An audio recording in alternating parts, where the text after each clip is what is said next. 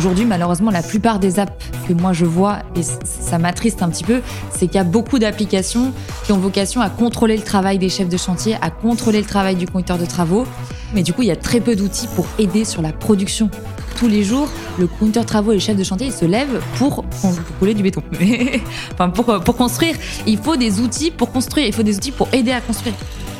L'industrie de la construction est en plein bouleversement. Nouvelles normes, utilisation des matériaux, consommation énergétique sont nos enjeux. Je m'appelle Richard Mita, je suis serial entrepreneur et CEO de Synax. Chez Synax, nous digitalisons l'industrie des matériaux de construction. Ma passion Le digital appliqué à des secteurs qui ne l'attendaient pas.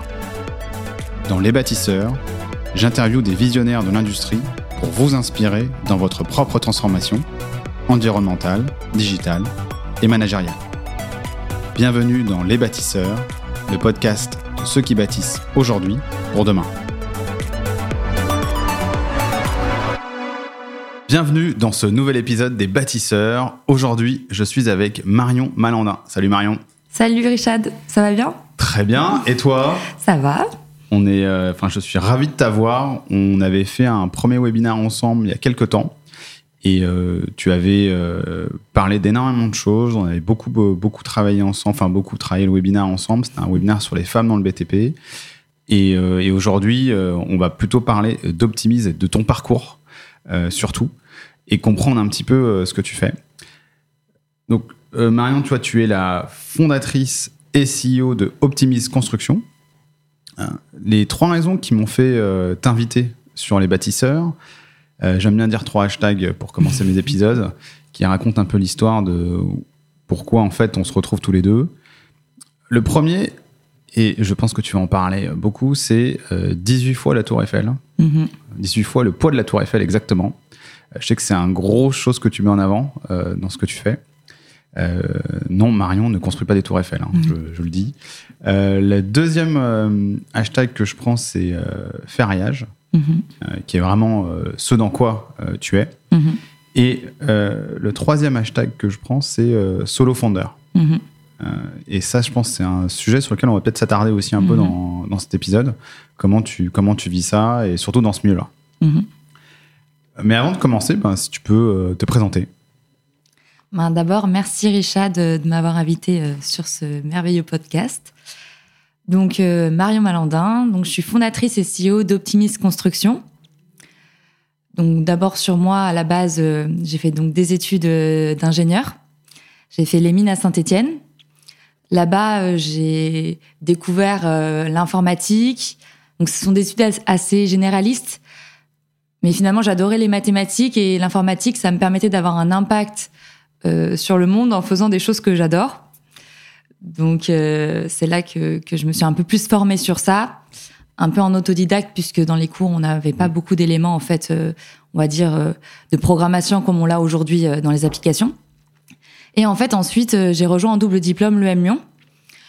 c'était un monde complètement différent puisqu'on est passé d'un monde où tout, tout, ce qui comptait c'était les chiffres et, et on va dire le, le fond le fond de est-ce que c'est vrai ou est-ce que c'est faux ce qu'on dit à un monde plus de forme où euh, finalement ce qui est important c'est le marketing, c'est qu'est-ce qu'on dit autour et comment on le dit et pas forcément ce qu'on dit. Donc euh, c'était très intéressant.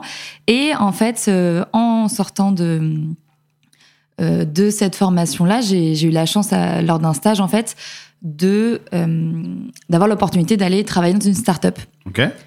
Donc cette start-up-là, elle s'appelle Likeo, qui est aujourd'hui, ils sont une plus d'une trentaine, il me semble. Et ça m'a permis en fait de découvrir le monde entrepreneurial. Euh, puisqu'en fait l'histoire c'est que euh, j'étais en stage dans une startup qui s'appelait Snapcar. Là-bas je faisais du développement euh, euh d'applications. Et en fait, ben, l'un des cofondateurs du coup de, de l'IKEO m'a dit, ben, en fait, si tu retournes à tes études à Lyon, nous on monte une boîte avec un ami. Si tu veux, on cherche des développeurs. Donc en fait, j'ai commencé comme ça chez eux en tant que développeuse freelance à côté de mes études. Et en fait, assez rapidement, finalement, comme j'avais des expertises aussi en finance et euh, ben, sur les dossiers, sur des éléments en fait de gestion, assez rapidement, je me suis euh, on a décidé donc euh, de me détacher un petit peu plus du dev et d'aller donc vers vers de la gestion, vers les préparations de dossiers de financement, des éléments comme ça. Et ça m'a permis en fait de découvrir un peu l'entrepreneuriat euh, et de voir en fait comment on faisait pour monter une boîte de du départ puisque j'avais rejoint l'aventure euh, quasiment au début. Ok. Donc ça c'est Snapcar. Euh, ça c'est non ça c'est Likeo du coup. ok. Snapcar c'était l'endroit où j'étais en stage euh, Ok. juste avant. Ok. Et donc j'ai fait deux ans dans cette entreprise. Euh, ça m'a appris énormément de choses parce qu'on est passé à une équipe assez nombreuse rapidement, Mmh. une dizaine de personnes. Et en fait, donc vers mars euh, 2020, on a eu, il y a eu le Covid et en fait, chez Likeo, ce qu'ils faisaient, ils font du placement de personnel en restauration, donc ils mettent en relation les restaurateurs avec des indépendants euh, du secteur, donc euh, des chefs cuisiniers, des serveurs. Et donc, euh, en fait, avec le Covid, c'était, ça, a été compliqué, mars 2020. Et donc, c'est à ce moment-là que, que je suis partie pour monter mon projet Optimis Construction.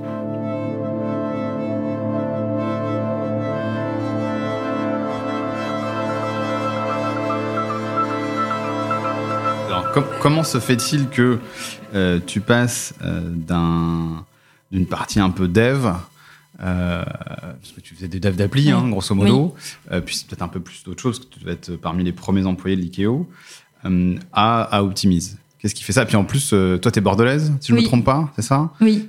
J'étais à Lyon. déjà, comment tu fais déjà pour te retrouver à Saint-Etienne quand tu es bordelaise déjà Ah bon, c'est plein de questions, mais parle-nous peut-être d'Optimise déjà. Euh, bah, en fait, ce qui se passe, c'est que euh, mon père est entrepreneur dans le bâtiment. Donc, je pense qu'à un moment, euh, la fibre, euh, la fibre se transmet, on va dire. C'est rigolo parce que je lui avais demandé quand, comment il avait fini dans le bâtiment. Il m'a dit, euh, ben, j'étais pas très bon à l'école et du coup, ils m'ont fait faire des tests et ils m'ont dit, où lui a dit, mais j'aime bien tracer des traits droits. Il a dit, on va, on va le mettre au dessinateur ou il va aller dans le bâtiment. Et du coup, c'est comme ça qu'il s'est retrouvé en fait dans le bâtiment. Et il a eu, euh, il a bien réussi ses études en fait à partir du moment où il est parti dans cette filière-là. Et donc mon père a commencé euh, euh, chef de chantier et en fait assez rapidement après, euh, il est parti de l'entreprise où il était pour monter en fait euh, du coup depuis euh, plus d'une vingtaine d'années euh, son entreprise.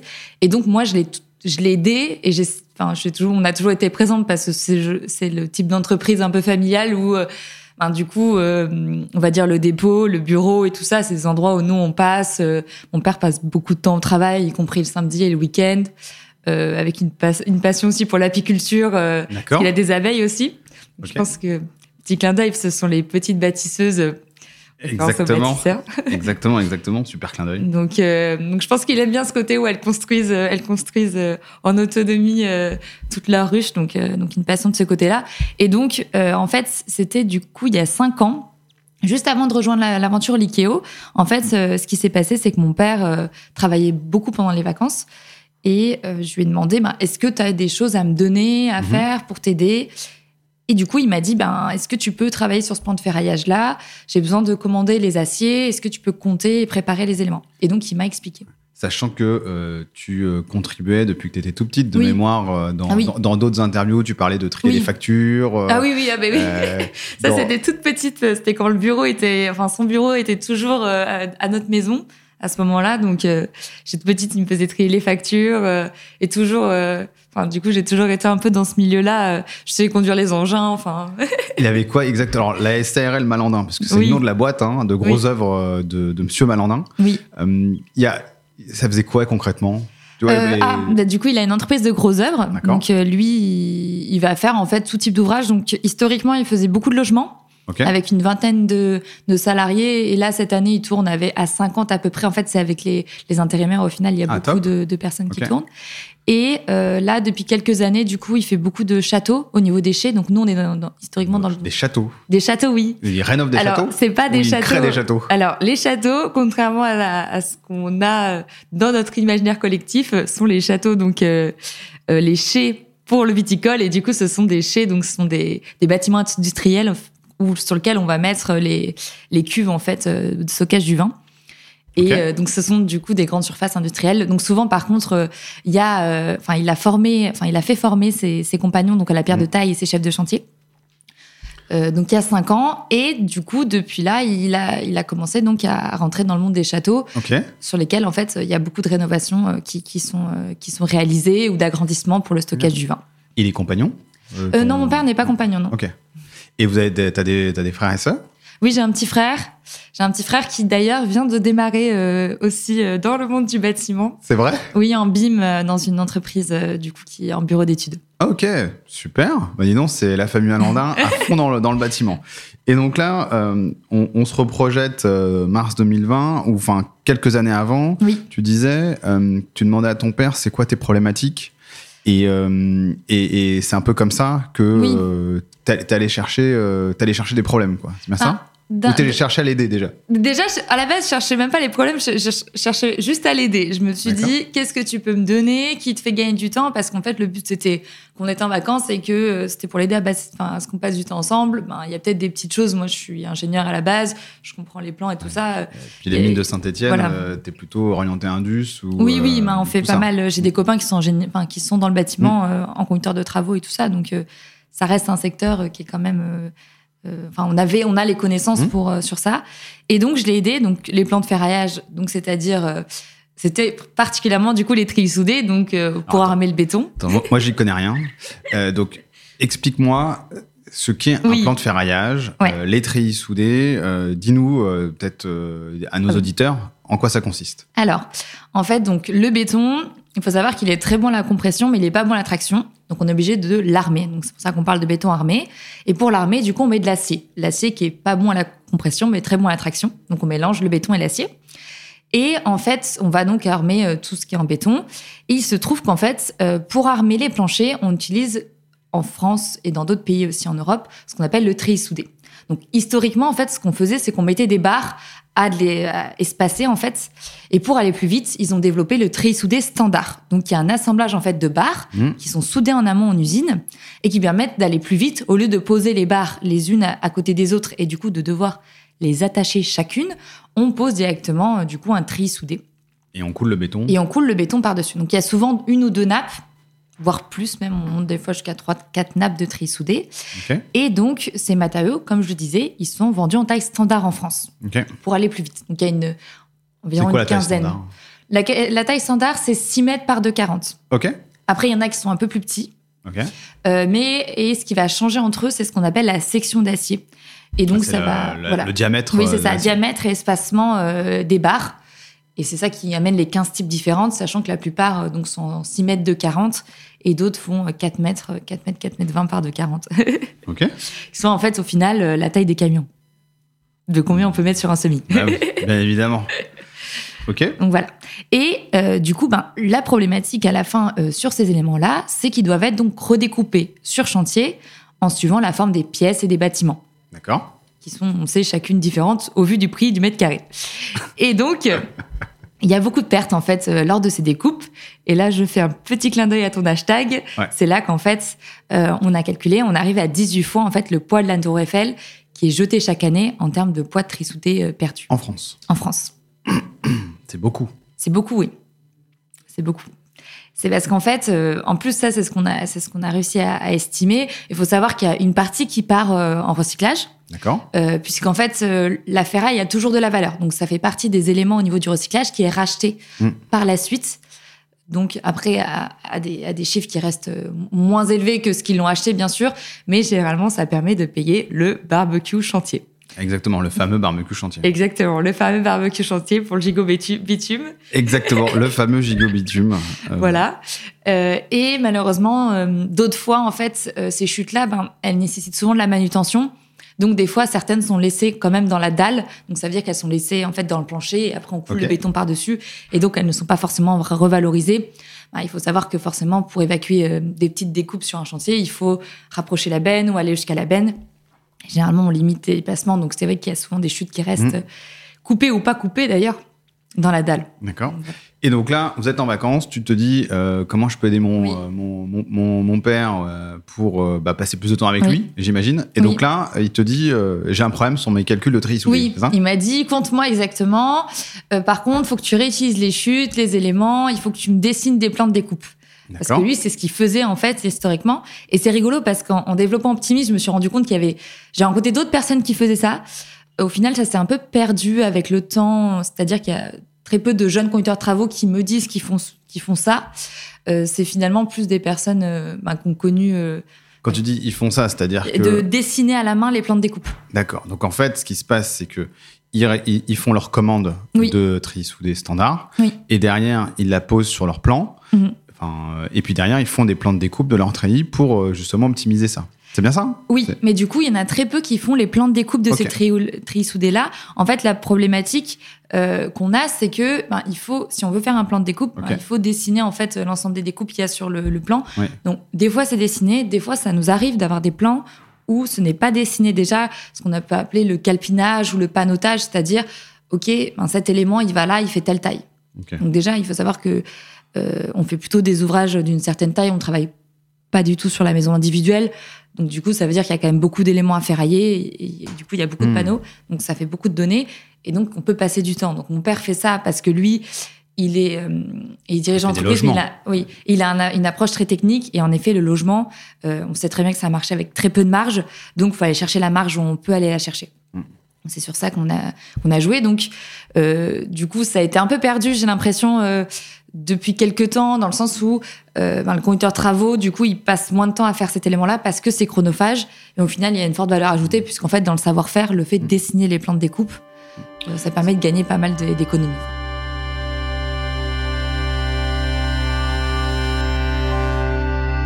Si on a perdu un peu euh, ce savoir-faire-là, quelque enfin, ce Oui. savoir-faire, c'est un peu fort, mais au Oui. moins ce- le fait de faire ça, alors que pourtant, ça te permet de faire d'économiser un peu de marge, tu l'expliques comment? Tu vois, c'est les jeunes conducteurs de travaux, c'est euh, Ben, en fait, euh, c'est quoi C'est les process qui changent euh je pense qu'il y a une partie déjà où savoir qu'on construit de plus en plus vite. On construit avec de moins en moins de personnes. Et on construit aussi avec des. Enfin, les, les personnes sont de moins en moins qualifiées. Il y a beaucoup de conducteurs de travaux qui, euh, qui n'ont pas fait d'études euh, forcément de travaux avant, en tout cas spécialisés bâtiments. Et donc aussi, il y a, il y a- il y a, on va dire, une, une perte un petit peu de, de connaissances sur des choses comme ça. Il faut savoir que ça peut être fait par le conducteur de travaux, mais c'est fait aussi par le chef de chantier. Donc il y a pas mal de chefs de chantier qui le posent ou non. euh, et du coup, qui vont travailler comme ça. Après, la problématique qu'il y a, c'est surtout qu'il n'y a pas d'outil de traçage. Et c'est là où nous, avec Optimise, on apporte quelque chose. C'est-à-dire que mon père pouvait faire ça sur des chantiers d'une taille pas trop grande, ou en tout cas avec une trame répétitive, de préparer. Mais par contre, en fait, quand quand il y a beaucoup d'éléments, si qu'on a découpé un élément, on ne dit pas où il va. Et on part déjeuner, on revient, on sait, on sait plus forcément où on est, ce qui est normal. Et, euh, et du coup, on sait ou euh, inversement, on a une rotation d'équipe euh, pour une Bien raison ou une autre, quelqu'un d'autre vient, il sait pas ce que la personne a coupé avant et pourquoi elle a, elle a mis ce, ce panneau sur le côté. Euh, donc nous, c'est ça qu'on apporte chez Optimis, c'est qu'on va permettre de marquer les découpes.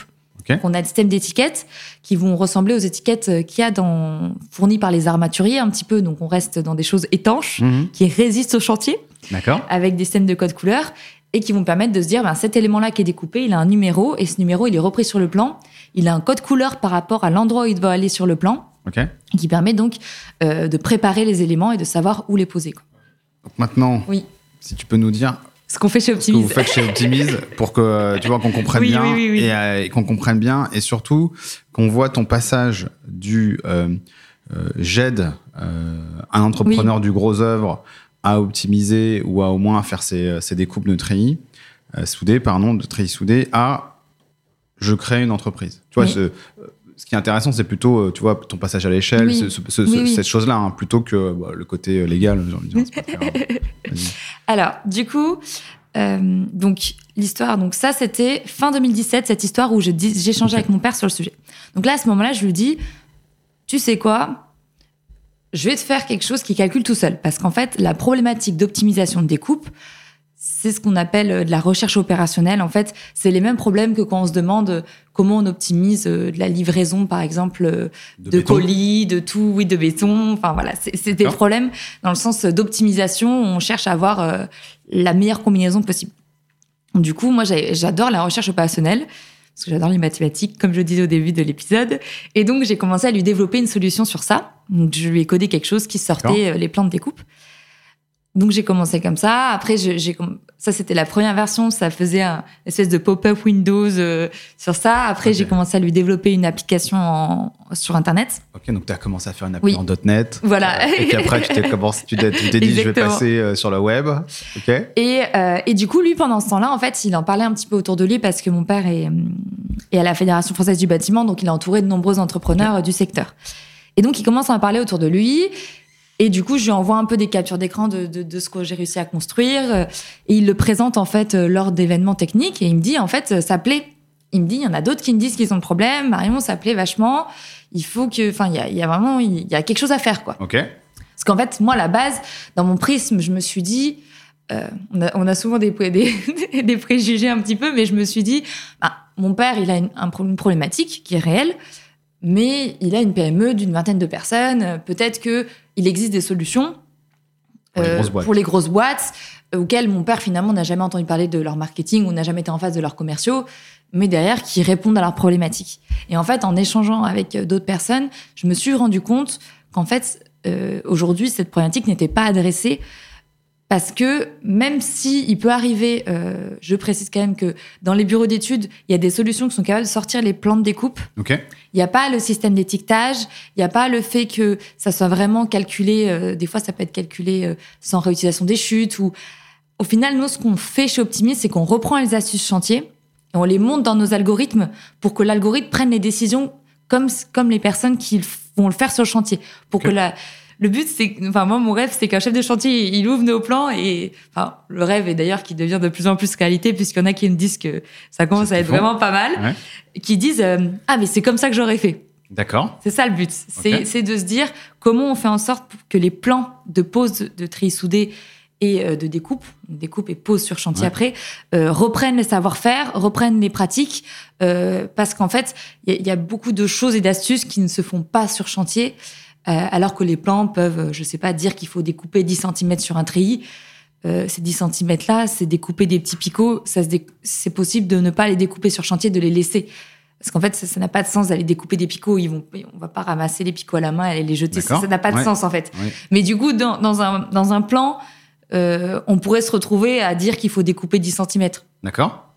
Alors que... Donc, alors que du coup, ça, donc du coup, on va pas le mettre. On va hmm. le laisser en panneau, par exemple, entier, ou on va changer les largeurs pour qu'elle se ressemble. Donc, il y a un vrai travail pour faire en sorte de simplifier le plan et, euh, et de reprendre en tout cas la façon dont ils ont de travailler sur site.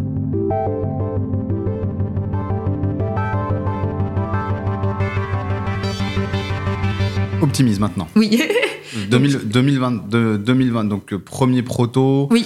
2017-2018. Euh, euh, donc euh, la SARL Malandin en parle dans ses réunions techniques. derrière, tu commences à avoir peut-être d'autres personnes qui veulent tester. Oui. 2020, donc. du coup, je lance le projet. Tu lances le projet 2020, mars à peu près pendant le Covid, si je me trompe pas. Oui, exactement. et derrière, tu vois, 2023, aujourd'hui, Optimise, c'est quoi? Alors aujourd'hui, Optimise, c'est deux parties qui se répondent, qui est très importante. Euh, il y a une partie euh, application web d'optimisation. Donc là, on va faire l'optimisation des découpes. On permet de gagner 15% en moyenne sur les quantités d'acier à commander au niveau des tris soudés. Et après, on fait l'optimisation de pose, ce qui est particulièrement puissant qu'on va être en fait sur les tris soudés. Il y en a certains qui ont des mailles carrées, donc qui vont permettre de tourner les éléments. Et sur ça, on va gagner à nouveau. Donc on propose en fait des on regarde à la fois, nous, les contraintes techniques, donc ce qu'on peut faire et pas faire techniquement, et on regarde le savoir-faire. Comment, en fait, aujourd'hui, sur chantier, ils ont résolu ces problématiques-là. Et en fait, on fait un mélange des deux pour réussir à proposer des solutions qui sont pertinentes et des scénarios qui plaisent, en fait, aux personnes euh, chantier avec la performance. Donc ça, c'est une partie. Ça, c'est la partie application web en ligne. Et après, on a une partie méthodologie chantier. Donc là, l'idée, c'est que cette optimisation, elle ne sert à rien si elle reste euh, en amont. Donc le but, c'est de fournir les outils concrets et nécessaires pour la mise en place sur chantier. Donc ces outils-là, ce sont des plans de découpe, ce sont des systèmes d'étiquettes, c'est du colisage.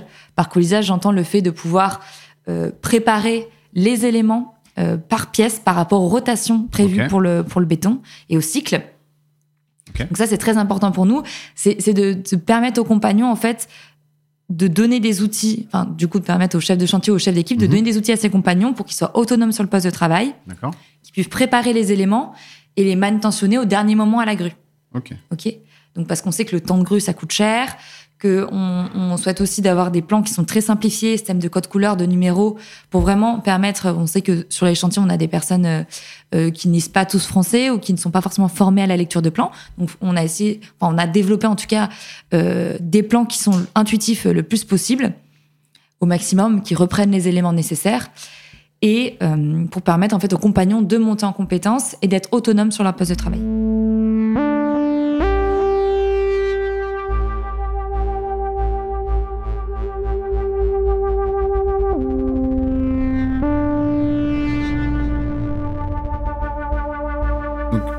Si, je me permets de rephraser un petit peu pour voir si j'ai bien compris, euh, et, j'ai forcément plein de questions. Euh, donc, on a une partie vraiment plutôt euh, sur PC, enfin disponible en fait sur où on travaille en bureau, avec on met les plans dedans. Là, tu vas m'expliquer tout est, je pense que tu as plein de d'add-ons sur AutoCAD, de trucs comme ça. Exactement. en fait, tu récupères ça, ce qui va te permettre deux choses. Un, de mieux préciser ta commande de treillis soudé. Donc là, tu fais économiser de l'argent directement. Directement. Donc 15%, c'est qu'au bout d'un certain moment, c'est quand même beaucoup d'argent. Ouais, c'est quand même beaucoup d'argent. Ensuite, ça combien Comment ça C'est quoi, tu vois, le prix moyen, euh, tu vois, d'un treillis soudé standard Il est entre 1000 et 1200 euros la tonne. Ok. Et sur un chantier, ça dépend. On a des chantiers qui sont très très gros. On peut, on peut monter à des, des sommes énormes. Il n'y a pas de standard. On va dire, euh, pour des écoles, on peut être à 30, euh, 40 tonnes, quoi.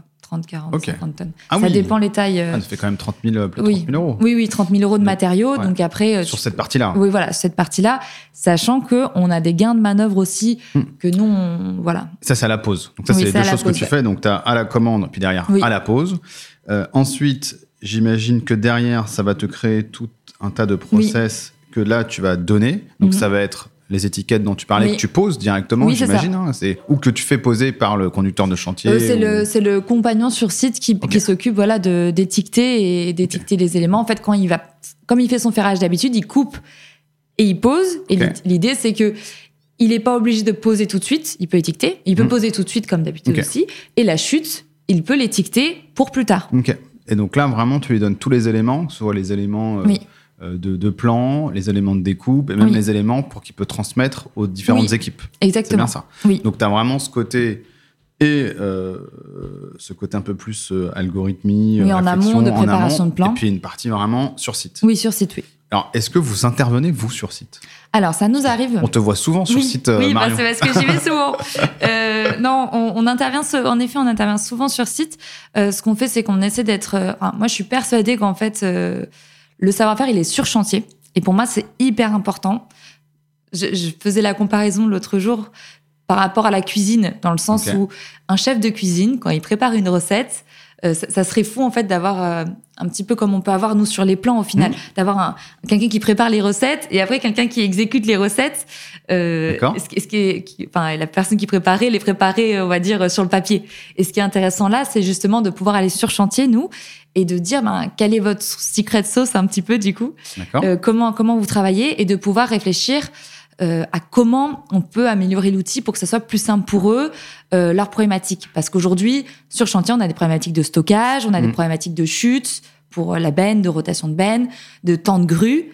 Et surtout, il y a un chiffre, alors j'ai plus exactement, je crois que c'est entre 20 et 25% c'est l'un ou l'autre, hein, mais de, de temps effectif sur site d'un compagnon qui travaille.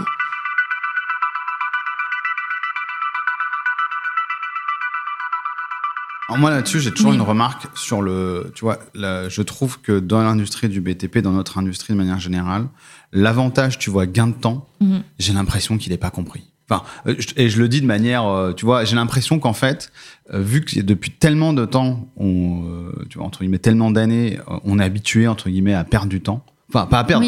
en fait, on pense que la donnée temps n'est pas une donnée. Enfin, elle, elle est un peu extensible. Et donc, euh, quand tu viens en disant j'ai une solution qui fait, te fait gagner du temps, bah, j'ai pas l'impression que ça résonne. Et, je sais que tu en parles pas mal. Et donc, c'est quoi toi ton, ton, ton feedback là-dessus? Alors, il se trouve que justement, j'en parle, mais en même temps, je n'en parle pas. Mon, premier argument, ça reste les économies matières, qui est quelque chose bah, qui est, ça c'est clair. Ça c'est clair, c'est portefeuille direct, ça il y a pas de discussion. Après, je dis que ça permet de gagner du temps, mais en fait, euh, c'est au-delà de ça. Moi, ce que je vois, Optimise Construction, pour moi, c'est de l'outillage c'est-à-dire le système en fait de d'étiquettes et tout ça, de tout ce qui est plan de découpe, c'est donner aux compagnons la possibilité de prendre en main un poste de travail avec des outils autonomes. Et de l'autre côté, euh, ce qui est important, c'est d'ouvrir les perspectives d'organisation. Donc, ce que je veux dire par là, c'est que on a la possibilité avec Optimis de s'organiser différemment. Donc, avant, le compagnon est obligé de couper et poser tout de suite. Là, l'idée, c'est qu'on peut faire même couper en usine, on peut faire couper dans une base arrière, euh, une base vie arrière si on a ça, on peut décider de faire couper sur tel endroit. En fait, ça permet au, chef de chantier, au conducteur de travaux de s'organiser différemment. Et après, oui, le compagnon, il va couper les éléments les uns après les autres, donc il va aller plus vite. Mais c'est vrai que l'argumentant, pour moi, c'est quelque chose auquel, euh, forcément, les gens sont payés, en fait, euh, on va dire, en linéaire dans la mhm. construction, et ça n'a pas un impact direct. Par contre, ce qui est, ce qui est hyper intéressant, c'est de pouvoir se dire qu'on peut mettre euh, le chef de chantier, le compagnon ou même le compteur travaux à faire des tâches à plus forte valeur ajoutée. Et c'est ça qui est intéressant. Et ça, il l'entend ça, il l'entend parce qu'en fait, il euh, n'y a pas un conducteur de travaux qui me dit euh, s'occuper des commandes de tri soudées et tout ça, c'est pas un problème. Parce qu'en fait, au final, ce qu'on veut, c'est que le, le conducteur de travaux, il retrouve ce côté, ou le chef de chantier même, ce côté puissant du calcul. C'est-à-dire, en deux secondes, je suis capable de faire des choses où je mettrai des heures à la main et j'ai le bon résultat en deux secondes qui est bon pour mon chantier et ça me permet de gérer ma prod. Parce qu'au final, moi, je le vois, le conducteur de travaux, c'est quelqu'un, c'est presque un pompier. C'est-à-dire que bah, c'est un pompier. C'est un pompier, c'est un pompier, oui. Il, est en permanence sollicité sur certaines choses. Mais c'est-à-dire jusqu'à faire des choses qui sont, euh, on va dire, très détaillées. En fait, on va se retrouver finalement euh, dans le sens où il y a tellement de choses dans un chantier qu'un conducteur de travaux, quand il va être appelé pour un problème, ça va aller jusqu'à euh, aller euh, lui-même balayer ou lui-même faire les choses. Ce qui, ce qui, peut paraître bizarre en fait, en se disant dans un bureau, on va dire, on aurait moins des gens qui iraient jusqu'à des choses qui sont pas normalement leur métier, quoi. On est tous les deux entrepreneurs. Oui, je pense donc que tous les deux, bien. on a passé le balai au moins une fois dans nos bureaux. Non, ça c'est clair. Mais du coup, il y a ce côté-là où ils vont aller euh, jusqu'à dessiner des choses à la main. Enfin, ça, ça paraît bizarre.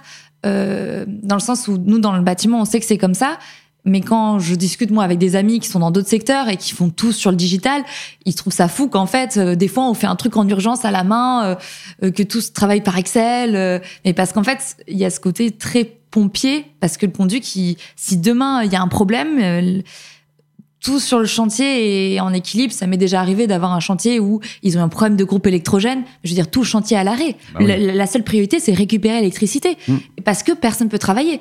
Ou les arrêts intempéries c'est fou en fait. Du, mm. Finalement, le, le, conducteur de travaux, il a, je pense que son métier ressemble beaucoup aux notes, c'est-à-dire euh, finalement, si le problème lui remonte, c'est qu'il y a un truc clairement mm. à aller, euh, aller régler euh, soi-même, on va dire sur le sur le terrain. De toute façon, le conducteur de travaux, c'est c'est un mini entrepreneur. Enfin, c'est ah un entrepreneur de toute façon. Hein. Avec son chantier. Et sur son chantier, c'est lui le patron, quoi. Oui, avec le chef, attention.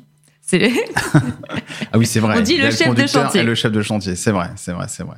Euh, mais aujourd'hui, les chefs de chantier, comme tu disais tout à l'heure, euh, ont vu qu'on met de moins en moins de monde. Les chefs de chantier sont, plusieurs, sont peut-être sur plusieurs chantiers maintenant. Euh, non, c'est plutôt, je dirais plutôt, c'est les compteurs travaux qui sont des fois sur plusieurs opérations et les chefs, par contre, restent. Ce qui est très intéressant, c'est que le chef de chantier, c'est souvent quelqu'un qui a beaucoup d'expertise. En fait, il fait sa carrière sur le chantier. Donc, on a souvent des profils qui sont assez âgés.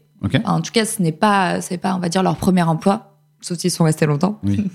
Et inversement, les conducteurs de travaux, on a souvent des personnes qui sont jeunes, en fait, qui sont dans leur premier chantier. Donc, on va dire qu'ils ont moins de 30 ans. Et, euh, et, souvent, du coup, il peut y avoir un peu un clash, euh, un clash des cultures parce que, en fait, finalement, on se retrouve un peu entre ce clash entre le terrain et le bureau, entre guillemets, c'est-à-dire le conducteur de travaux. Lui, il est censé ben, un petit peu faire la gestion logistique, on va mhm. dire, et la gestion du chantier du point de vue financier et il a peu d'expérience sur les mises en place. Et de l'autre côté, le chef de chantier a une très bonne expérience en fait euh, sur la mise en place. Euh, les compagnons le suivent. Lui, c'est, on dit hmm. chef, c'est pas pour rien. Hein, c'est, le meneur d'homme, on va dire. Et de l'autre côté, par contre, il est moins dans les chiffres, dans les tableaux et tout ça. Euh, même s'il y a beaucoup d'entreprises qui font en sorte en ce moment justement que leur chef sorte un petit peu, en tout cas, passe plus de temps dans la base vie. mais du coup, c'est des, c'est des duos qui sont assez intéressants parce qu'il y a d'un côté l'expérience et de l'autre côté peut-être les, les, jeunes conducteurs travaux plus digitaux. Oui. Et euh, c'est des, on va dire, c'est des, oui, c'est des duos qui sont très très intéressants euh, euh, parce que ils ont besoin l'un de l'autre. D'accord. Et il y a, y a beaucoup un bon duo chef de chantier conducteur de travaux, c'est c'est génial quoi. Et c'est pas toujours c'est pas toujours acquis parce que chacun finalement il n'y a pas toujours le rôle hiérarchique entre les deux n'est pas toujours bien bien défini. Euh, Il y a même des entreprises où euh, le, le, chef de chantier et le conducteur de travaux, par exemple, vont ont au-dessus d'eux le directeur de travaux. D'accord. Mais en fait, n'ont pas de lien hiérarchique entre eux. Ok. parce qu'en fait, c'est vrai que c'est un peu compliqué de demander, enfin, de demander, et surtout, ce n'est pas forcément légitime aussi dans l'expérience de demander à, un conducteur de travaux de, de, de manager, entre grands guillemets, hein, un chef de chantier, alors que le chef de chantier, en soi, a, a beaucoup plus de bouteilles. Et on sait que sur le chantier, c'est important d'avoir de la bouteille.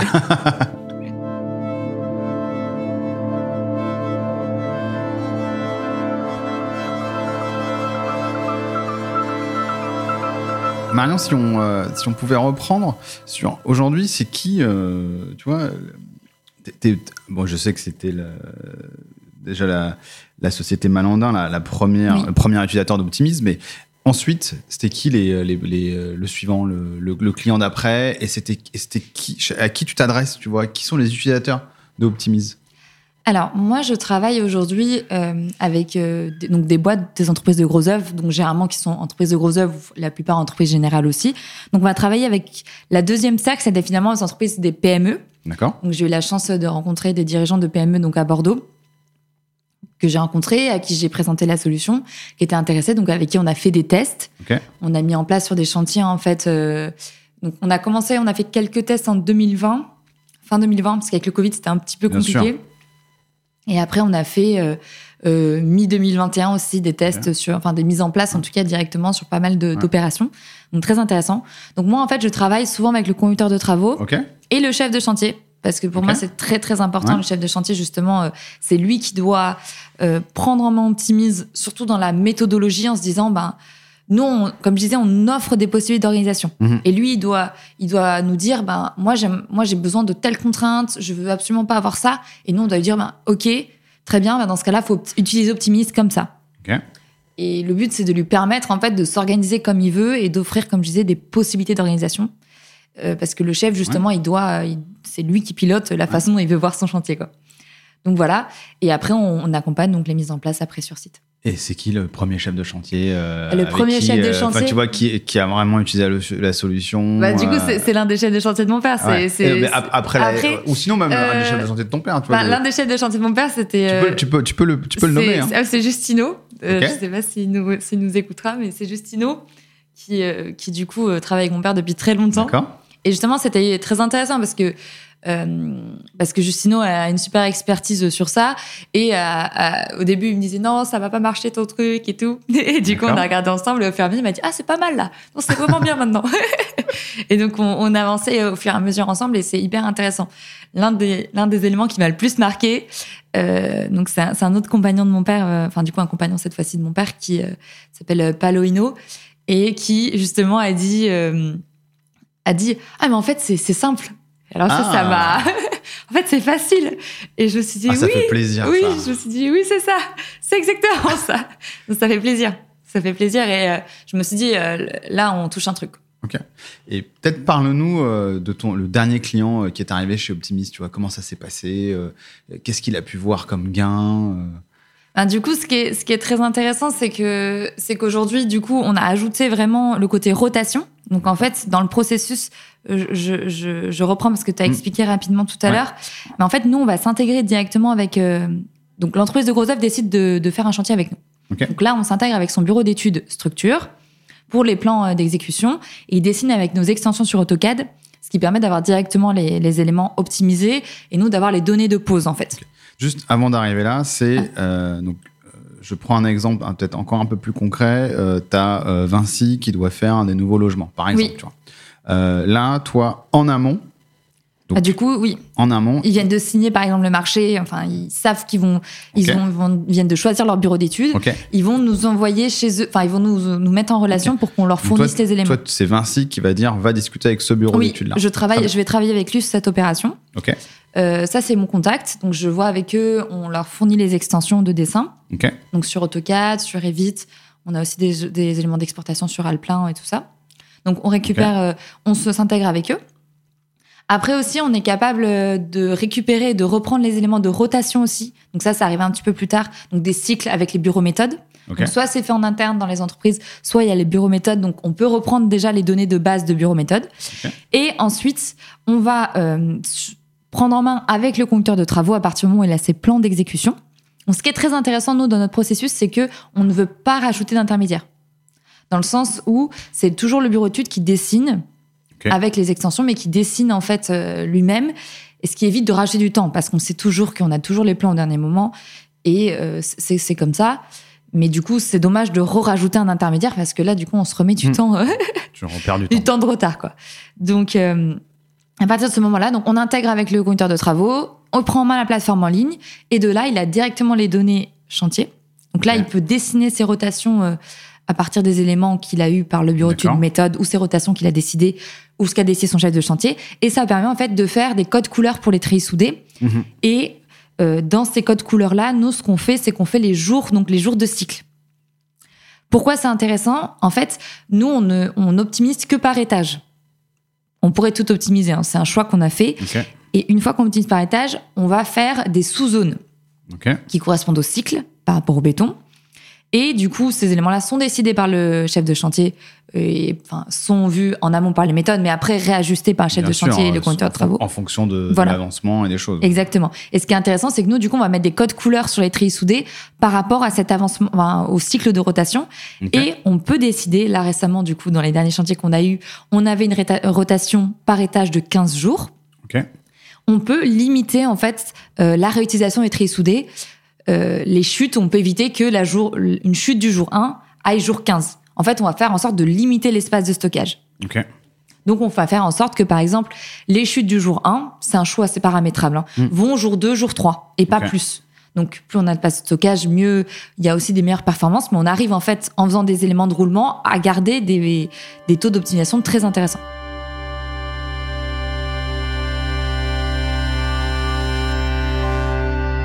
Encore, moi j'aime bien euh, re- re- redire ce que tu me dis parce que ça me permet de un de bien comprendre et de voir si euh, si si, euh, si j'ai- si j'arrive à, saisir la valeur ajoutée, tu vois. Donc là, vous avez des modules sur donc AutoCAD. les, AutoCAD et, les, Ouais. et les- et les solutions marché. Donc c'est des extensions, j'imagine. Euh, les gars en bureau d'études font les plans. Oui, Euh, derrière, en utilisant le module, ça va calculer automatiquement le besoin en treillis soudés et euh, les Oui. pauses et les cycles et les rotations en fonction de, bah, des plans qui sont dedans. Ensuite, ce- ces, ces choses-là sont mis dans ta plateforme. oui, ensuite, Automatiquement. Automatiquement, Par le cloud. ouais, par, par le super cloud.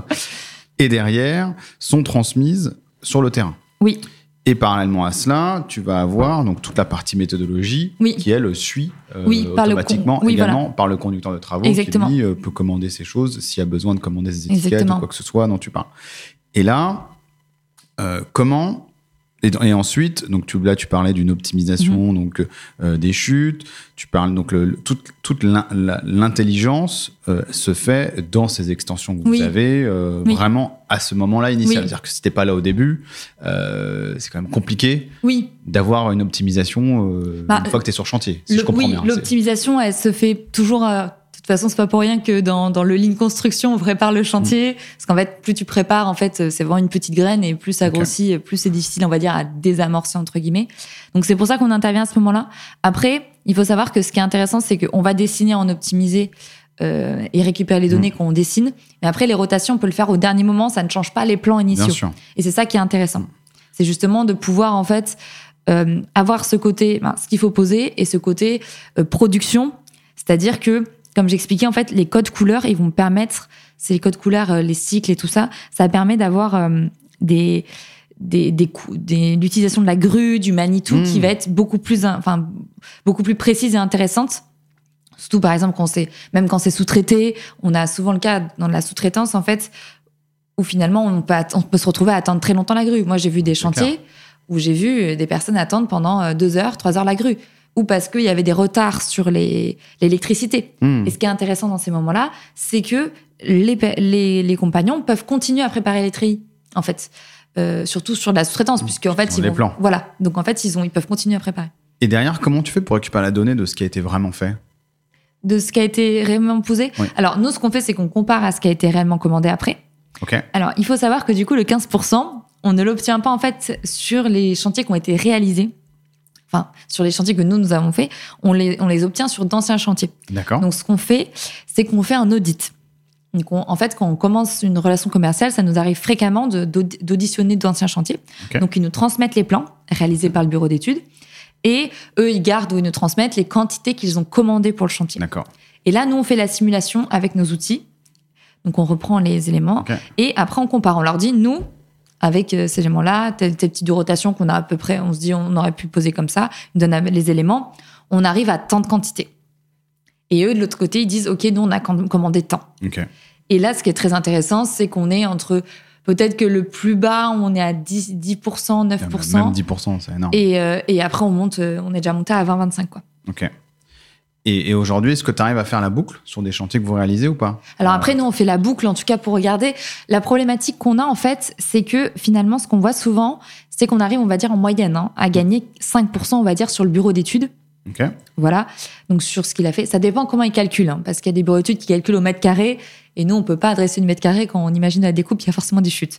Euh, si, si calculant avec les chutes, on, voilà, on gagne un peu Mhm. plus.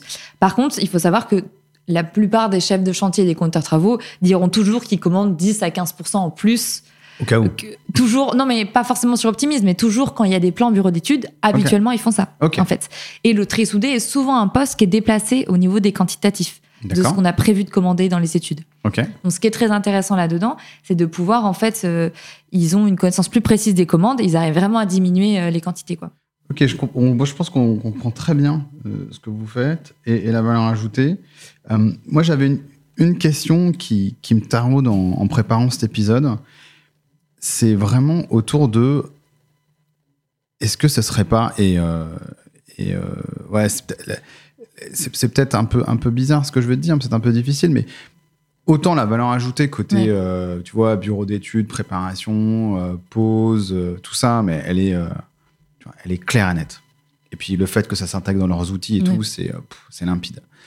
Autant je me demande, euh, est-ce que le conducteur de travaux, même le chef de chantier, il commence pas à avoir trop d'outils, tu vois? Et c'est peut-être pas yet another, euh, tu vois, euh, encore un autre outil qui va avoir. Parce qu'en fait, quand je me projette, tu vois, si je te dis demain tu vas avoir Optimise pour ton ferraillage, tu vas avoir je sais pas quelle autre app pour je sais pas quoi d'autre, et ainsi de suite. Et au final, il se retrouve avec plein d'apps. Et c'est quoi un peu toi ton, sujet vis-à-vis de ça? Je sais que tu vas me dire que forcément sur la partie ferraillage, il faut quelque chose de spécifique, mais, mais tu vois, si, si on s'élève un peu, on se dit, mais tiens, euh, euh, tu vois, c'est quoi un peu ta, ton, sujet là-dessus, ou toi ta vision du fait que le conducteur de travaux, demain, il va avoir 25 apps? Bah, déjà, j'ai envie de te dire que malheureusement, c'est que je, je serais heureuse pour lui. Parce qu'en fait, euh, et je pense que lui-même est heureux pour lui parce que la réalité, c'est qu'aujourd'hui, il y a très peu de personnes qui font des outils pour les personnes du chantier. En fait, c'est ça qui est très triste. Et enfin, moi, en tout cas, je trouve ça triste et c'est c'est plutôt dans le sens où je sais tout ce qu'on peut apporter par le digital. On fait des trucs géniaux. Et quand je vois tout ce qui est réalisé sur chantier, je me dis, mais ça, ça, ça, pourrait être automatiquement fait.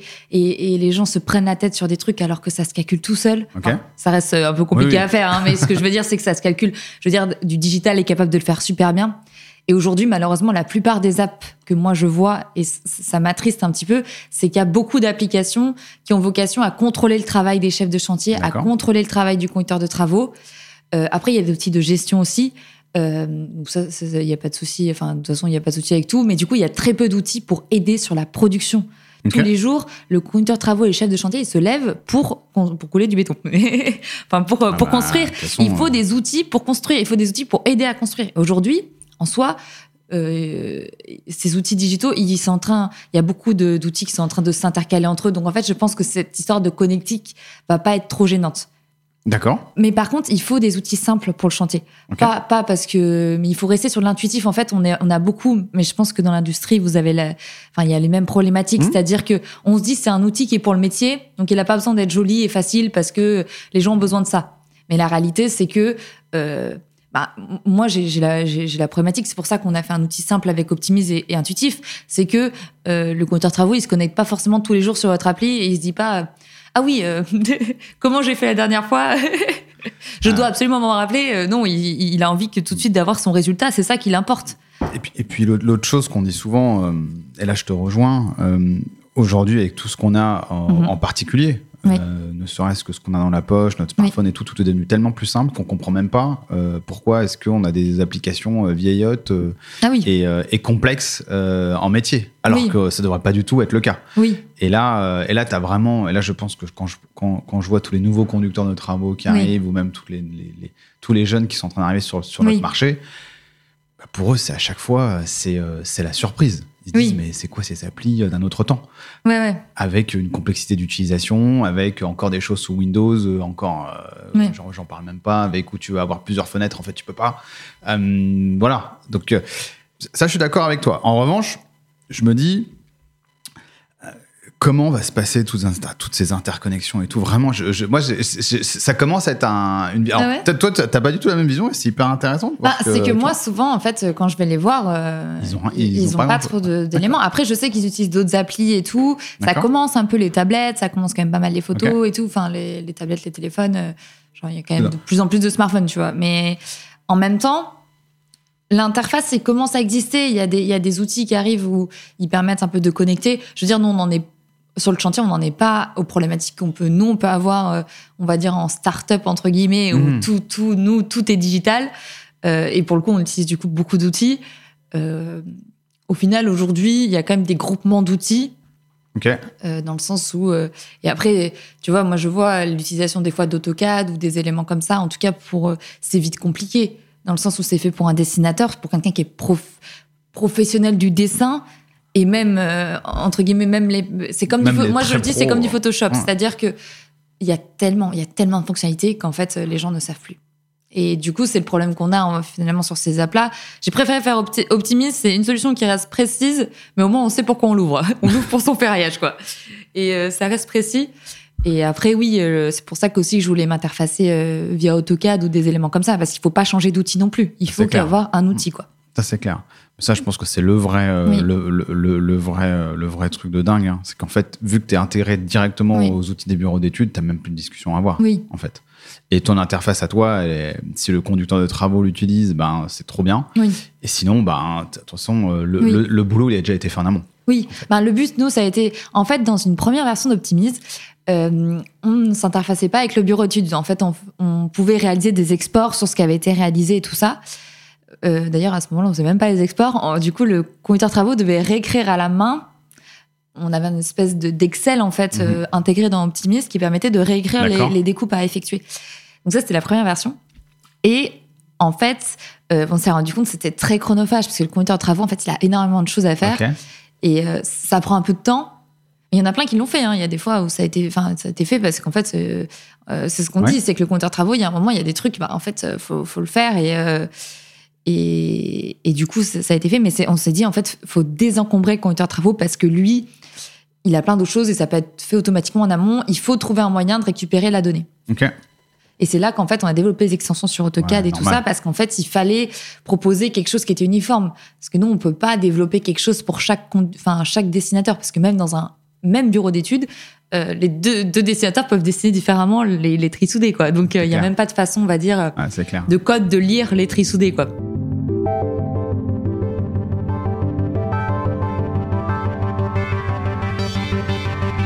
Et, et tu- pour en revenir, ton dernier Oui. conducteur de travaux que vous Oui. avez embarqué, qu'est-ce qui, Euh, c'était qui euh, et euh, ou ton dernier, ton, tu vois, ton votre dernier dernier projet. euh, Bah là, du coup, on en a et plusieurs en cours. Ouais, euh, bah, Oui, choisis-en non, j'en prends, prends un, j'en prends. Bah non, mais je pense, euh, je pense qu'il y a, je pense à, à Jonathan qui, on a un chantier ensemble avec Vinci et tout ça. D'accord. Et ça a été hyper intéressant parce que il y avait, il y avait certaines, certaines problématiques euh, qu'ils avaient. En fait, nous, on a rajouté, par exemple, le calcul automatique euh, des cycles béton pour savoir la quantité de mètres cubes par rapport au dessin qui est fait dans Optimis sur les rotations. Ah, et tu en vas fait, jusque là. et ouais, on va jusque là, là. On vient de rajouter ça pour parce que il m'a dit, enfin, on a vu un peu comme ça ensemble. Il me dit, oui, j'ai- dessiné comme ça. Je dis, ah, tu passes du temps à dessiner ça et tout. Il fait, ben ouais. Je lui dis, mais attends, mais je vais te le mettre et tout. Tu me diras ce que t'en penses. Et du coup, je lui ai rajouté. Il m'a dit, c'est vraiment top. Donc, Ok. et c'est pour ça que j'ai le chantier. J'ai envie d'aider parce que je, moi, moi, ma force, c'est pas, euh, c'est pas forcément la technique euh, chantier et tout ça. Ma force, c'est de, je sais très bien faire du code et du digital. Donc en fait, moi, ma façon d'aider le chantier, et c'est comme ça que, que j'ai aidé la boîte de mon père, c'est Mm. en fournissant des outils qui, le- qui les aident euh, tous les jours. quoi. C'est ça, moi, que je veux faire. Hyper intéressant de comprendre ce qui t'anime, ce qui t'anime au final. Oui. C'est euh, bah, ce qui t'a animé euh, déjà depuis toute petite en fait. C'est Ouais, d'aider, euh, les gars dans le BTP quoi. Oui, oui, bah oui. Enfin, moi, j'ai vu mon père, comme je te disais, beaucoup travailler. Il travaille tout le temps. Et avec, enfin, une. Et peut-être, Ouais. ouais.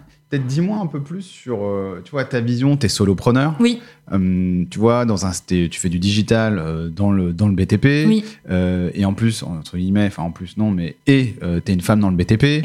Euh, je sais que t'as eu, on a, on a fait Oui. un webinaire dessus ensemble. Je sais que t'as des, euh, t'as des convictions extrêmement Oui. fortes dessus.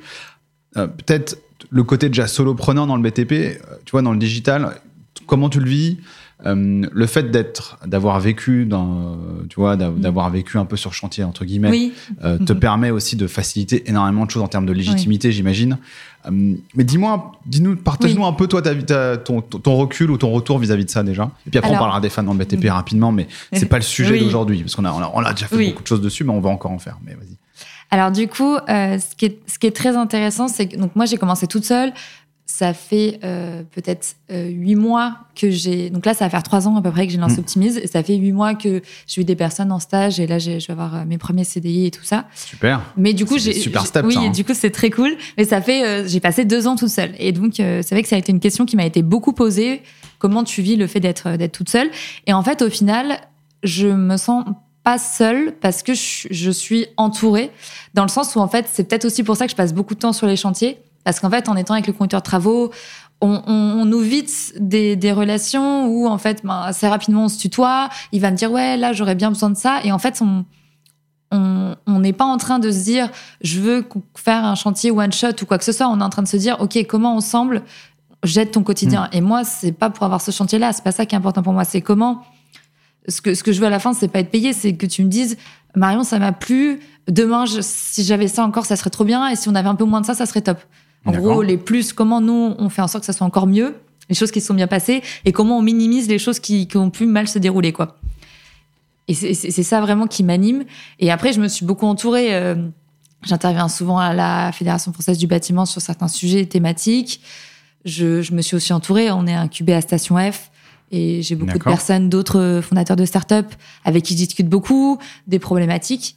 Donc, euh, aujourd'hui, pour moi, c'est aussi une force d'être euh, d'être solopreneur parce que ça, ça me laisse la flexibilité euh, de, de, de pouvoir en fait changer d'environnement tout le temps et, et, et d'avancer. Et du coup, ce qui est, ce qui est génial, c'est qu'au final, aujourd'hui, j'ai des personnes qui ont rejoint l'aventure Optimise. Et je pense que c'était un moment où j'étais, j'étais prête, enfin, en tout cas, à, à me dire, bah, en fait, j'ai envie qu'Optimise, ça ressemble à ça, au-delà de, de ce qu'on fait en termes de solutions, mais aussi en termes de qu'est-ce que sera la boîte dans cinq ans, enfin, à quoi la boîte va ressembler, qu'est-ce que j'ai envie que les personnes qui sont chez Optimise ressentent? Et pour moi, c'est très important. Aujourd'hui, je, je sais quelle aventure j'ai envie de d'écrire et euh, je suis très content parce que là, les personnes que j'ai aujourd'hui, ben, je vois qu'elles s'épanouissent chez Optimise. Je vois qu'elles sont, elles prennent des responsabilités, elles grandissent avec le projet. Et moi, c'est ça qui me fait vraiment plaisir. J'ai envie qu'on se retourne dans 10 ans et qu'on se dise, ben, euh, ah, elle a été super l'aventure parce que la personne va faire autre chose. Et aujourd'hui, de toute façon, le travail, c'est ça, c'est euh, c'est pouvoir apporter à un moment donné, au-delà de l'argent, mais et pouvoir euh, et pouvoir se dire, ben, j'ai fait ça, telle aventure, et après j'ai changé. Et tu Voilà. optimises dans 10 ans, c'est quoi? Moi, j'espère qu'Optimise, dans 10 ans, c'est un, c'est un outil qui déjà aide, aide les gens sur le chantier. Et ça, pour moi, c'est hyper important. Et j'espère que ça soit un outil euh, orienté un petit peu productivité. Ce qu'on veut, c'est avoir un, un impact sur l'ensemble des matériaux, permettre en tout cas de d'alléger le conducteur de travaux et de euh, réaligner aussi les intérêts en fait euh, depuis les études jusqu'au chantier en fait. Ok. Parce Au final, c'est ce qu'on fait déjà un petit peu en se disant ben, comment on fournit un outil, par exemple, au, au bureau d'études? Le bureau d'études, son challenge, c'est son temps de travail. Lui, il est payé au forfait. Mm. Donc, en fait, s'il passe plus de temps, euh, il y perd. ouais. Et de l'autre côté, euh, le compteur travaux, ben, lui, ils ont envie que le chantier soit optimisé en termes de quantité d'acier. Donc, on a deux alignements, entre guillemets, différents. Quelqu'un qui a un temps qui est précieux, pour le coup, euh, peut-être différemment euh, du chantier. Et de l'autre côté, euh, le chantier qui veut de l'optimisation, mais du coup qui nécessite du temps au bureau d'études. Et là, c'est là qu'on raligne. On offre un outil qui permet au bureau d'études de ne pas perdre de temps, voire d'en gagner. Et on permet au chantier de- d'optimiser, d'économiser de Mm. la matière.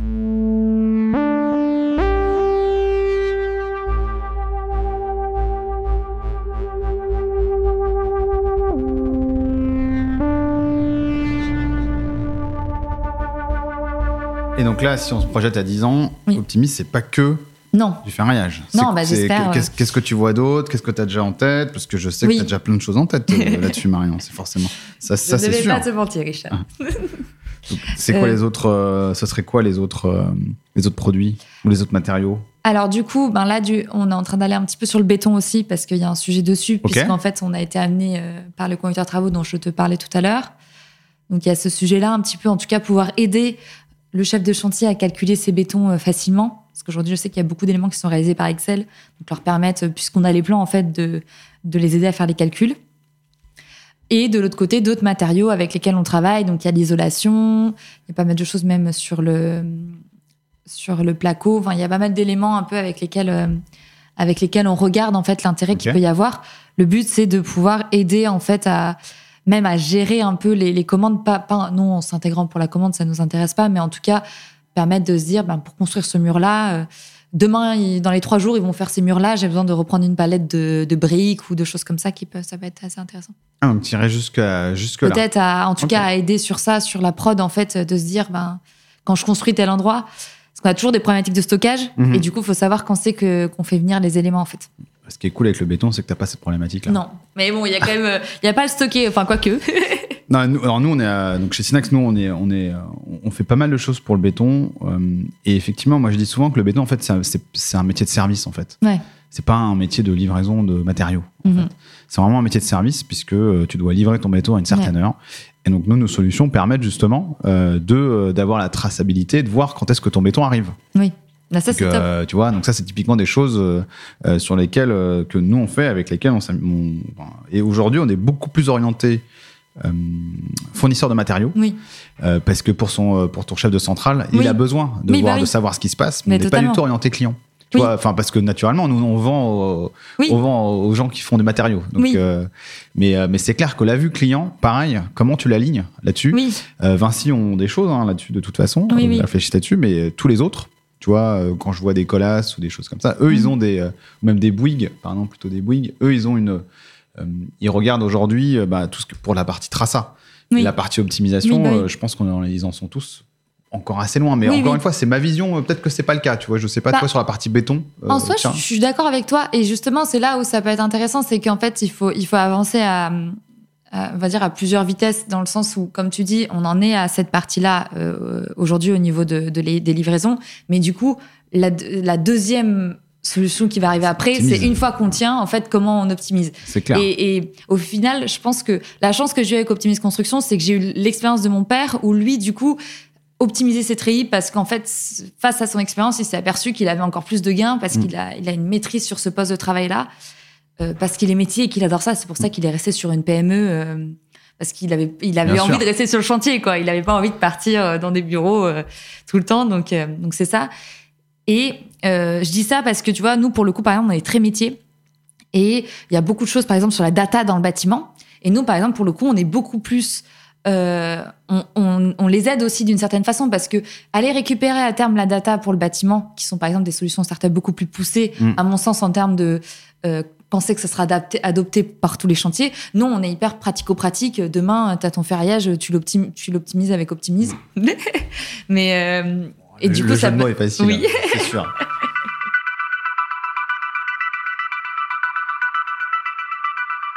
Mais euh, là, tu vois, tu, je pense que tu ouvres une autre porte qui peut être intéressante. Mhm. Alors, tu- tu- je pense que quand on parle de data et tout dans le, dans le chantier, on parle de BIM. Hein, euh, Oui, oui, sans, bah, sans je parlais de BIM, oui. Euh, et, mais, mais tu vois, le fait d'être déjà présent avec des modules dans AutoCAD Oui.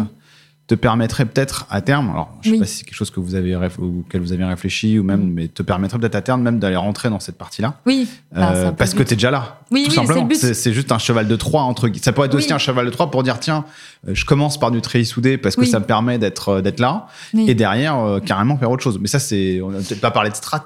Tu vois. Oui, non, mais ce que, ce que j'allais te, je vais rebondir sur ce que tu dis. Ce qui, ce qui est très intéressant, c'est qu'en fait, aujourd'hui, euh, il y a beaucoup de solutions, je pense, qui sont sorties, qui se sont dit comment c'est dans d'autres secteurs. On va copier le niveau de maturité numérique de ce secteur-là dans le bâtiment. Mm. Aujourd'hui, ils ont dû. Ça peut être compliqué parce qu'en fait, on va dire que la maturité du secteur n'est pas au même niveau. Clair. Mais du coup, ce qui est très intéressant, et c'est un petit peu ce qu'on a eu la chance, euh, par hasard, entre grands guillemets, par cette, ce- cette, cette aide que j'ai apportée à mon père à ce moment-là, euh, d'avoir un, un outil qui, peut presque être vu comme un gadget entre guillemets, mais qui permet de revenir en année, c'est-à-dire, ok, demain combien je commande, Hmm. qu'est-ce que je commande, et je suis vraiment sur ma prod. Et en fait, au fur et à mesure, ils vont s'élever, parce qu'en fait, quand on demande aux personnes d'avoir des données, aujourd'hui, les gens n'ont pas du tout de données. Non, on voit des choses. euh, Enfin, moi, j'ai voulu dans le secteur, donc, euh, donc je connais, je me fais des auto-rapports d'étonnement, mais je me dis, c'est dingue parce qu'en fait, des fois, on a des, des problématiques euh, qui pourraient être très bien résolues par le et, et- digital, pardon, et qui existent toujours quand même euh, dans le secteur. euh, je veux dire, le fait déjà d'avoir euh, la bonne version de plan, quoi. Tu te dis, mais waouh, on en est à se dire, est-ce que la personne a la bonne version de plan, quoi? Et combien de fois on a des des problèmes, euh, des problèmes aussi simples, simples entre guillemets que ça? Enfin, et, et du coup, il y a beaucoup de choses à faire, je pense, de, de, de ce côté-là. Et au final, une fois qu'on aura résolu, peut-être par les habitudes aussi, ces, ces problématiques-là, Mm. on pourra s'adresser à des choses après, quoi. Ok. Et, et si on continue sur un peu la Oui. vision, ta vision un peu, donc ta vision Ouais. d'optimisme, tu, nous l'as- tu, tu- tu nous l'as partagée. Mhm. Euh, ta vision un peu de, de- du monde du BTP de demain, tu vois, sur la partie chantier. Tu le vois comment un peu ce milieu-là? Tu vois, le conducteur de travaux de demain, est-ce qu'il sera comme un conducteur de drone? Il sera euh, dans, Ouais. dans, un- dans, dans- une salle où il pourra tout piloter? Euh, C'est quoi un peu ta vision là-dessus? Alors, je sais. Prends je- le temps. hein, Oui, oui, je on- prends le temps. Alors, je sais pas. Je te dirais que je sais pas trop parce que dans le sens, je, je vais, je vais répondre quand même des, des choses, mais pour moi, il y a des scénarios différents possibles. Dans le sens où ça dépend aussi de, l'économie, de l'économie dans le sens comment va, comment va la France ou d'autres pays économiquement, parce que je pense que le hors site va quand même émerger. Enfin, je, je pense qu'à terme, à terme, on fera du hors site. Hum, Mais je pense que c'est très modulé par aussi le coût de la manœuvre. Donc aujourd'hui, on a quand même une grosse problème, on n'a pas assez de manœuvre. Donc en fait, ça, ça, ça permet. Quand, quand ton coût de manœuvre est, est- est faible, tu peux te permettre en fait de perdre du temps ou entre guillemets Mm. de. Et à partir du moment où ton coût de manœuvre est tellement élevé où tu ne trouves pas de personnes pour euh, travailler, le fait de délocaliser en usine où tu sais que du coup tu déplaces en fait la qualification de la manœuvre devient d'autant plus alléchante.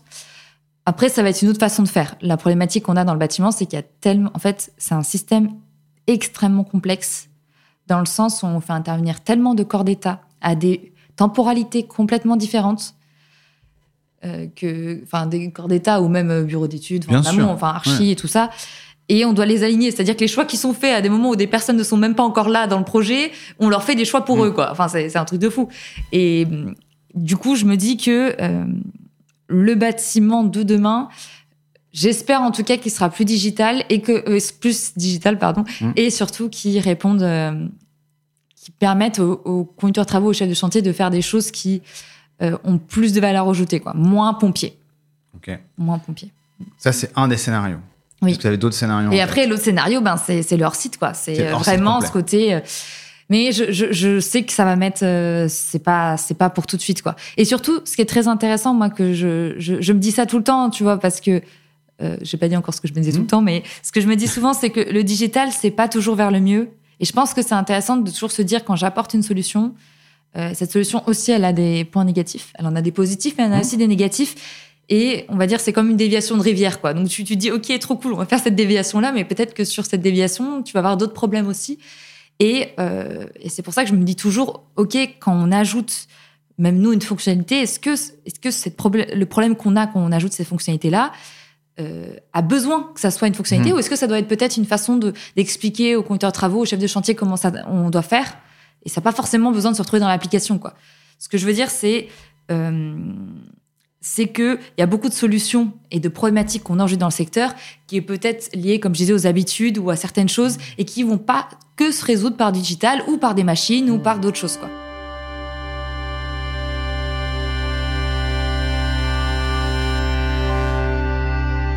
Et, et une dernière chose euh, Mhm. dont on n'a pas par- encore parlé, et euh, tu vois, c'est quelque chose qui a, qui a- Et je sais que c'est en plus c'est important pour toi, et naturellement, tu vois, on n'a pas encore parlé, c'est tout ce qui est lié à la transition écologique, tu vois. Et, et je sais que c'est important pour toi, Oui. parce qu'on avait déjà Oui. évoqué le sujet.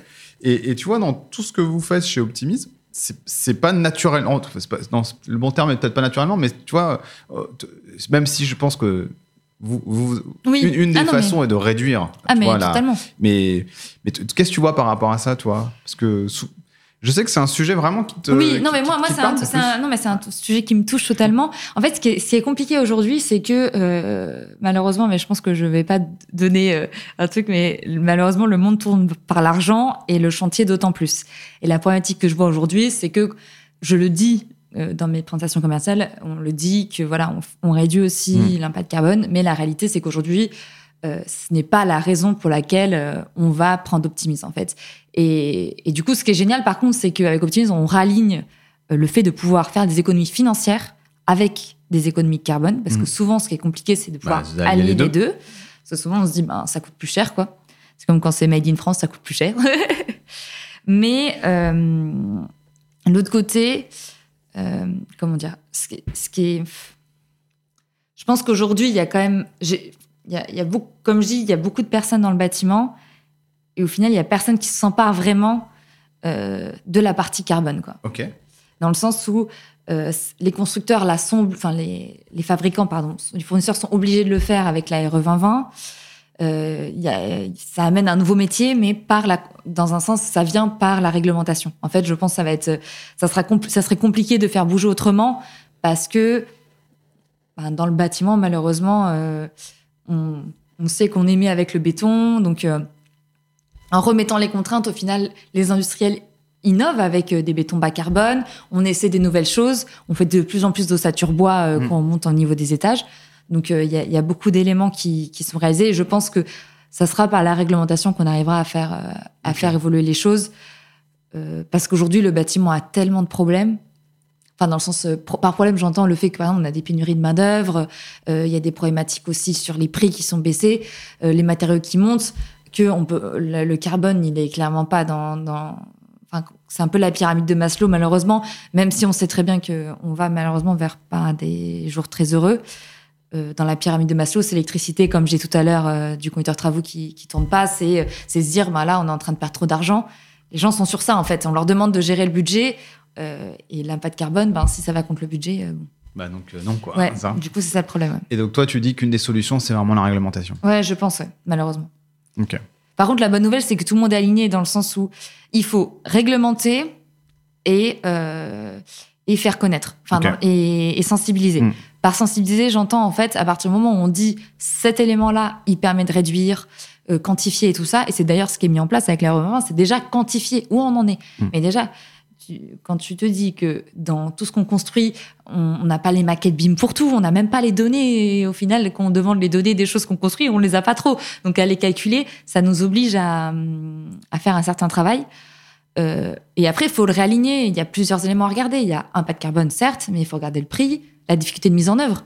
Euh, si demain, on te dit il faut construire quelque chose, mais au final, personne n'a l'expertise pour le faire, euh, tu vois, ça, ça- ça- même si ça fait pas beaucoup de- d'impact carbone, c'est vite compliqué. Ou qu'on ne trouve pas d'usine pour fabriquer, ou plein de choses comme ça. Mm. Ok. Voilà. Non, mais de toute façon, je pense que sur, ce- sur cet aspect-là, au final, tant qu'il n'y aura pas un alignement Ouais. sur les différentes choses, euh, c'est clair qu'on va, ça va être complexe. En revanche, je trouve que en, si tu regardes l'innovation des grands Ouais. acteurs, tu vois, que ce soit Oui. euh, les ciments froids, que ce Non, soit clair, euh, du béton décarboné, ou même euh, d'au- d'autres types, ou même dans le recyclage, en fait. Aujourd'hui, il y a aussi toute cette partie-là. Euh, ça, c'est un des aspects qu'on n'a pas trop abordé parce que Mhm. euh, Aujourd'hui, je pense que sur cet aspect-là, euh, vu qu'on n'est pas sur des gains euh, où on, et sur la démo- on n'a même pas parlé de démol, tu vois. Euh, Ouais. mais ça sera une autre fois, on en parlera peut-être une autre fois. Euh, mais en tout cas, sur la partie recyclage, il y a des vrais enjeux. Ouais. Euh, et je crois que c'est de toute façon le meilleure façon de réduire l'impact carbone. En fait, c'est déjà de, de Oui. faire, de faire, de faire, de, pas utiliser certaines choses. Oui. Déjà. Ah, Justement, je vais, je vais rebondir sur ce que tu dis là, et c'est ce que je disais un Mm. peu tout à l'heure, dans le sens où c'est un, un système très complexe. C'est que euh, des fois, ça peut ne pas être très grave euh, d'utiliser quelque chose qui pollue, entre guillemets, si au final, sa fin de vie, elle est recyclée. Enfin, Mm. dans le sens où euh, il y, a- il y a ce côté-là très complexe dans le bâtiment et dans d'autres secteurs aussi, sur Bien ça, à mon avis. C'est ce côté où, si on regarde d'une façon très, très précise, euh, ça pose problème. Mais en fait, si tu le regardes dans son ensemble, ça pose peut-être moins de problème que beaucoup d'autres choses. Parce que, tu vois, je, je ne sais pas, je, je veux pas dire de bêtises, mais tu vois, le, le bois, par exemple, c'est super, Mm. mais derrière, il faut quand même le produire, hein, l'ensemble du bois qu'on a là. Ça peut amener à d'autres problématiques, en fait. euh, euh, on est en train de rééquilibrer puisqu'on est en train de changer de matériaux. Mais la question, c'est qu'on est en train de se mettre à produire beaucoup plus, quelque chose qu'on produisait moins. Ça va monter les prix. Est-ce que les gens sont prêts à payer? On va créer de l'inflation. Ça pose des Mmh. problématiques. euh, On, on parlait du prix du bois dans un des épisodes de- Mhm. avec Clovis, euh, de- avec euh, Charles de Oui. chez Clovis. On, on parlait justement du prix du bois euh, Mhm. qui avait énormément augmenté euh, en fin d'année dernière, Oui. Euh, qui est revenu à des prix un peu plus corrects maintenant. Euh, mais ça pose d'autres- questions d'utiliser d'autres matériaux. Et, et ça, surtout, ça va créer des montées de prix, des- de la rareté, là où avant, on n'avait pas ces problèmes-là. Donc, on rentre vraiment dans, dans, dans une partie, dans un monde où on va essayer beaucoup de choses. Oui. Certaines vont très bien marcher, d'autres peut-être moins. Et on, va, on va devoir euh, Oui. évoluer avec ça dans les prochaines années. Hum, écoute, je vois le temps qui passe Oui. et, euh, et je sais qu'il y a encore plein d'autres sujets euh, que je voulais aborder avec toi, Marion. Hum, ce que je te propose, c'est alors le sujet. euh, il y a un sujet qu'on n'a pas abordé, c'est euh, le côté femme dans le BTP. Mhm. Mais ça, euh, je pense que aussi Oui. bien en te suivant euh, sur les réseaux sociaux ou même en nous suivant nous sur les réseaux sociaux, il y a Oui. plein d'autres sujets. Il y a plein de moments où on parle de ça et où Mhm. on écoute en fait euh, Marion évoquer ce sujet-là, notamment dans, ben, euh, ben, dans des dans des talks qu'elle fait Mhm. ou même euh, nous dans des choses qu'on fait à chez Synax. Hum, mais là, là, le temps, le temps est, on, vient de passer tous les temps, le temps a filé. Euh, moi, ce que je voulais, euh, la manière dont on clôture en général un épisode des bâtisseurs, euh, Marion, c'est avec deux questions. Euh, La première, c'est euh, est-ce qu'il y a un, est-ce qu'il y a un personnage ou une entité qui t'a inspiré euh, dans le milieu du BTP euh, et euh, que t'aimerais bien nous partager? C'est quelqu'un pour, euh, pour l'inviter ou c'est plus. euh, C'est non, c'est plus pour toi. Tu vois, après, si on peut l'inviter, c'est Bah. cool, mais c'est vraiment d'abord pour toi, nous, nous, nous partager ça aux auditeurs, qu'on puisse aussi nous aussi s'inspirer de, de quelqu'un qui t'a inspiré, puisque Mais moi, du coup, j'ai des Euh, femmes en tête. bah, plutôt parce que c'est mon côté. parce que je, je retrouve des rôles modèles. Mais du coup, une personne qui m'inspire beaucoup, ben, c'est il y a Cécile, Cécile Mazot, du coup, qui est la, la présidente du groupe Mazot, qui est une entreprise de gros œuvres à Lyon, fait à peu près euh, 30 millions de chiffre d'affaires. Et donc, elle a repris l'entreprise de gros œuvres familiale. Donc, je trouve que c'est très inspirant parce qu'elle a vraiment une approche. On en discutait rapidement la dernière fois, mais elle, a- elle est vraiment, elle, elle est présidente de la partie IA au niveau de la Fédération française du bâtiment. Elle est, D'accord. elle est présidente de cette section-là un petit peu. Et donc, elle travaille sur tous ces sujets-là, en fait, de data, donc hyper intéressant. Et elle est très engagée pour le carbone aussi. Elle est dans beaucoup de communautés euh, sur, euh, pour euh, réduire notre impact. Donc, elle, je sais qu'elle a fait des chantiers euh, bas carbone avec la Farge, par exemple, et tout ça. Donc, euh, je trouve que c'est c'est hyper inspirant parce que vraiment ce côté euh, hyper moteur et avec euh, sur des sujets qui aujourd'hui sont en émergence et sur lesquels elle est, elle est présente. Donc euh, voilà, ça Ok, super. Et, et dernière question, si tu pouvais un, ben, résumer ou poser trois hashtags pour notre épisode, tu dirais quoi? Euh, je dirais, alors le premier hashtag, je dirais du coup euh, éco- écologie parce que je repense à, ce qu'on a dit là. Je dirais système complexe euh, sur, le bâtiment et je dirais outillé parce que je trouve que c'est important d'avoir les outils aussi bien sur le compteur travaux que, pour toutes les personnes sur le chantier et en avant du chantier. Ok. Bah merci euh, beaucoup euh, Marion. Euh, on a passé un, un très bon moment. Je pense qu'on est allé vraiment loin dans Oui. ce que fait Optimis. C'est plutôt, c'est hyper hyper intéressant. On est allé vraiment loin dans la valeur ajoutée que vous faites. On est allé assez loin aussi dans ben, ta vision et, Mhm. euh, et ta compréhension et Mhm. comment tu peux comment tu vois ça. Et surtout, on a compris que ta passion c'est d'aider Oui. les conducteurs de travaux, et les chefs de chantier. Oui. Alors merci, Merci. beaucoup et puis à très vite pour un nouvel épisode des bâtisseurs. Merci. Richard. Au revoir. Au revoir. Merci d'avoir écouté cet épisode jusqu'au bout. S'il vous a plu, n'oubliez pas de le noter et de le commenter sur Apple Podcast ou Spotify et d'en parler autour de vous. C'est ce qui m'aide à le faire connaître et à motiver de nouveaux invités à partager leur vision. Et pour continuer cette conversation, retrouvez-moi sur LinkedIn.